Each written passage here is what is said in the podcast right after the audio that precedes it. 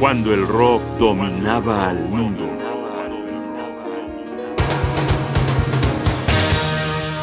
Humble Pie revoluciona San Francisco.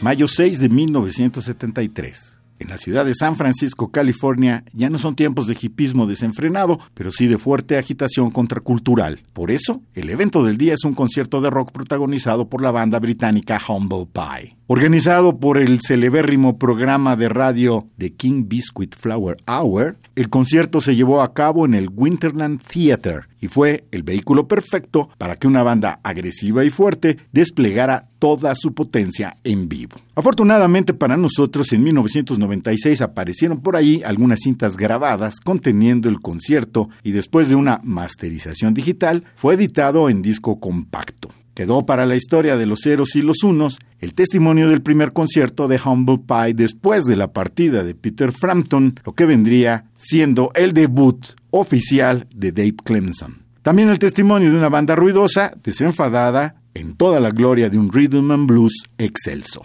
Por eso hoy queremos recordar un poco de este concierto y vamos a escuchar dos estupendos temas. Como saben, van a ir uno tras otro y sin interrupciones. Las rolas son Up Your Sleeves y el gran éxito del grupo Hot and Nasty, en una versión a todo Hammond que no se pueden perder. Beautiful people of San Francisco, please welcome the world's finest, Humble Pie. Bye.